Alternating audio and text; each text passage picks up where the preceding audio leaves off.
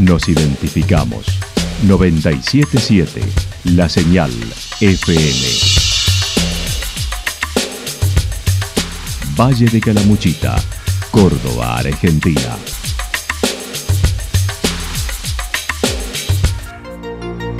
El más completo resumen de las noticias de la región, encontralos todos los días a las 12 y 30, a las 16 y a las 22 horas. Panorama de Noticias. Por la 977, la señal FM nos identifica también con las noticias.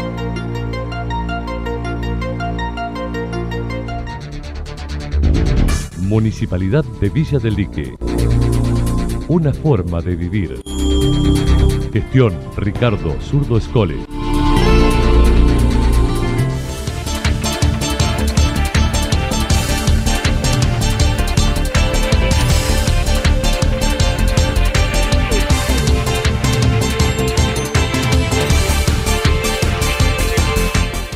A esta hora hacemos un repaso por la información regional a través de los títulos. Rechazo de los proyectos y carta documento al intendente electo en la sesión de ayer del Consejo Deliberante de Santa Rosa. El arte, la didáctica, el turismo juntos en un libro de Calamuchita.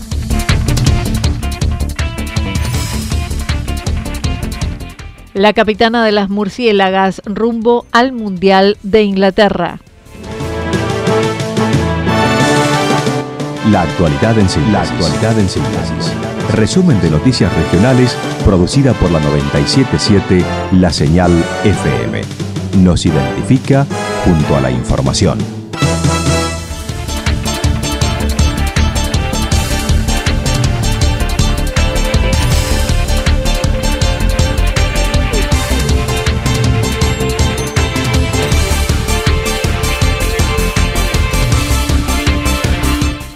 Rechazo de los proyectos y carta documento al intendente electo en la sesión de ayer del Consejo de Santa Rosa. Ayer, en la sesión del Consejo Deliberante de Santa Rosa, se dio respuesta a proyectos pendientes ingresados hace 15 días. La presidenta del cuerpo mencionó el primero de los temas, un pedido de informe presentado por el concejal de la oposición Estanislao Erazo sobre el estado de cuentas entre el municipio y cooperativa, lo que recibieron informes al 31 de diciembre del 2022 con cuentas conciliadas en los convenios entre instituciones. Sonia Martínez indicó las mismas están en orden y la votación contó además con el acompañamiento de la concejal Nuchitelli.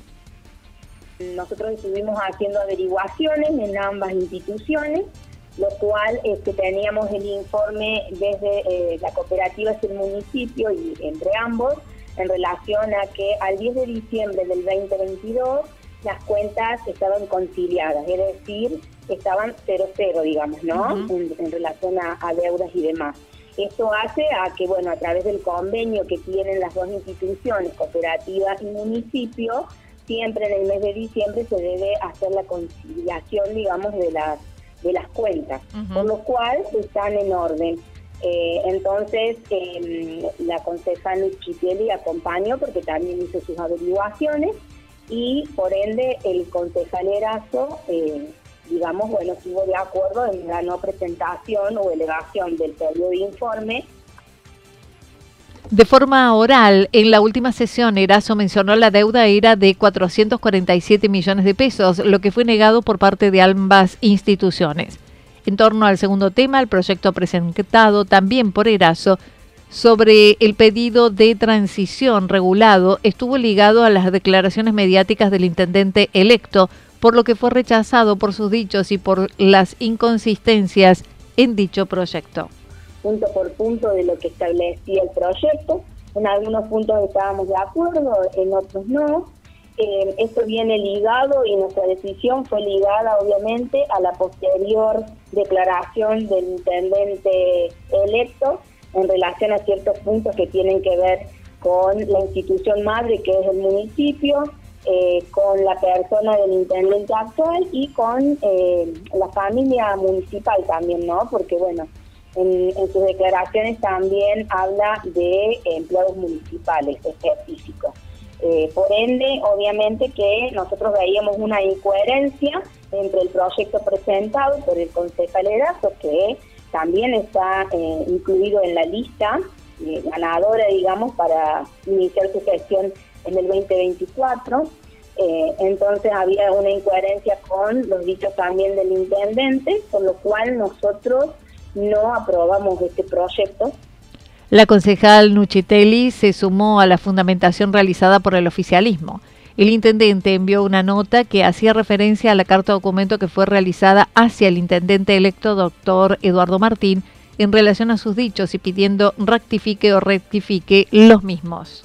De esto, porque él planteaba una no un cogobierno, ¿no? Y por otro lado, eh, estamos viendo algunas acciones de algunas personas que van a estar en la gestión, que bueno, que nos están llamando mucho la atención, por lo cual vamos a resguardarnos, digamos, en ese sentido, en terminar como corresponde la gestión actual y llegado el momento del periodo de transición que deberán tener en claro el ejecutivo ejecutivo, eh, bueno, se llevará a cabo como corresponda. Eso dejarle la tranquilidad a la ciudadanía que va a ser ordenada y que va a ser este, con los pasos legales que corresponden para no tener ningún inconveniente y que la ciudadanía quede tranquila de cómo se va a entregar y cómo se va a recibir. El señor intendente Claudio Chavero nos envió como presidenta del Consejo una nota que hacía referencia a la carta documento que él envió al actual, perdón, al intendente electo en relación a sus dichos,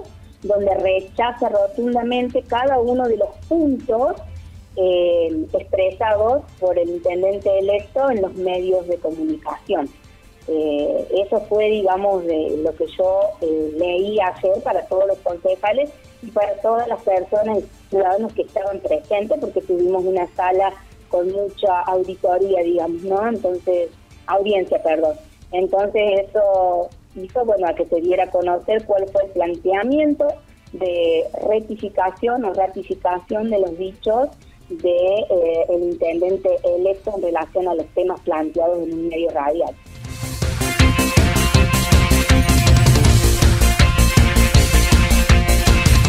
El arte, la didáctica, el turismo juntos en un libro de Calamuchita.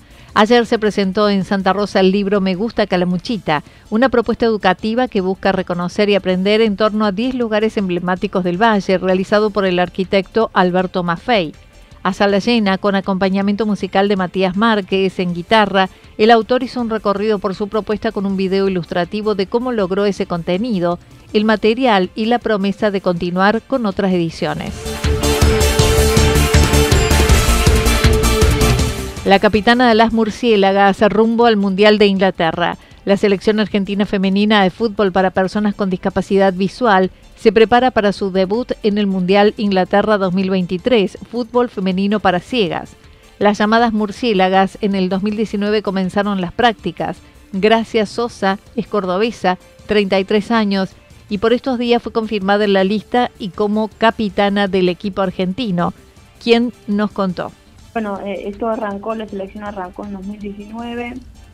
En 2020 se iba a hacer el primer mundial. Bueno, por la pandemia no se pudo. Eh, así que tuvimos que entrenar por Zoom. Después en 2021 se volvía a hacer el mundial, supuestamente tampoco se pudo por, porque seguía un poco la pandemia. Pero bueno, después de tanta lucha y espera, eh, al fin se va a poder realizar. El año pasado se confirmó la participación de Argentina al finalizar el Mundial de los Varones. Oh, ya desde el año pasado, lo que pasa es que, bueno, todavía nosotros a fines del año pasado, bueno, acá estuvo la Copa América de los varones, de los murciélagos, y nosotros jugamos un partido al último de la Copa, eh, y, bueno, con ese partido contra el resto de América, eh, nosotras entrábamos al Mundial. Lo que todavía no se sabía era la lista, que ahora sí se sabe. De verdad que sí, una, una Copa del Mundo o un, o un Paralímpico, eh, lo, lo máximo que uno puede llegar eh, si gana o se pierda, ya estar en la lista es muy lindo. Juega de 8 por derecha o 9. Las integrantes son todas con discapacidad visual y juegan a ciegas. Vienen de varios puntos del país y desde el 2021 entrenan una vez por mes todas juntas en el Cedronar.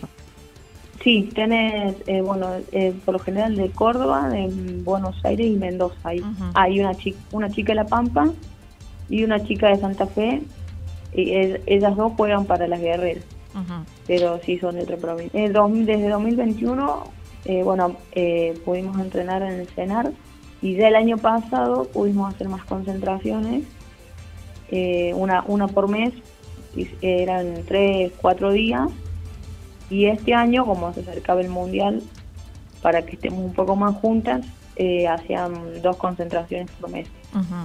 En este momento, ¿vos dónde estás? ¿Dónde se reúnen?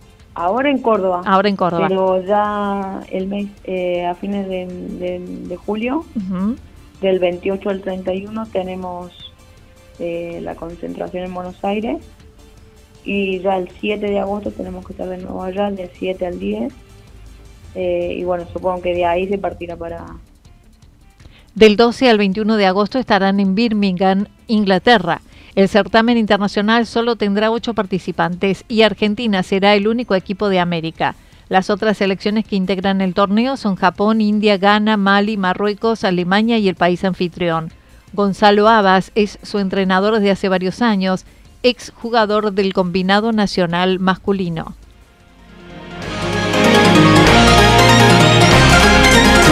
Toda la información regional actualizada día tras día Usted puede repasarla durante toda la jornada en www.fm977.com.ar.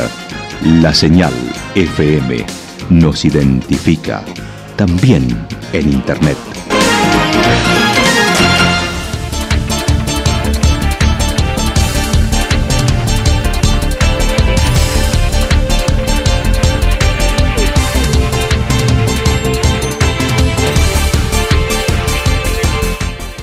Pronóstico para lo que resta de la jornada está indicando, bueno, lluvias aisladas, nubosidad variable, temperaturas máximas que estarán entre los 12 y 14 grados. El viento estará soplando al sector sureste entre 7 y 12 kilómetros por hora para el fin de semana. Día sábado, mayormente nublado hacia la tarde del sábado, podría haber algo de sol parcialmente nublado. Máximas entre 13 y 15 grados para la región, mínimas entre 6 y 8 grados el viento estará soplando de direcciones variables entre 7 y 12 kilómetros, sobre todo en la tarde. Para el domingo, mayormente nublado, temperaturas máximas entre 14 y 16 en la región, mínimas entre 6 y 8 grados. Viento soplando del sector noreste entre 7 y 12 kilómetros por hora. Datos proporcionados por el Servicio Meteorológico Nacional. Municipalidad de Villa del Lique una forma de vivir. Gestión Ricardo Zurdo Escole. Lo que sucedió en cada punto del valle. Resumimos la jornada a través del informativo regional en la 977. 977 La Señal FM.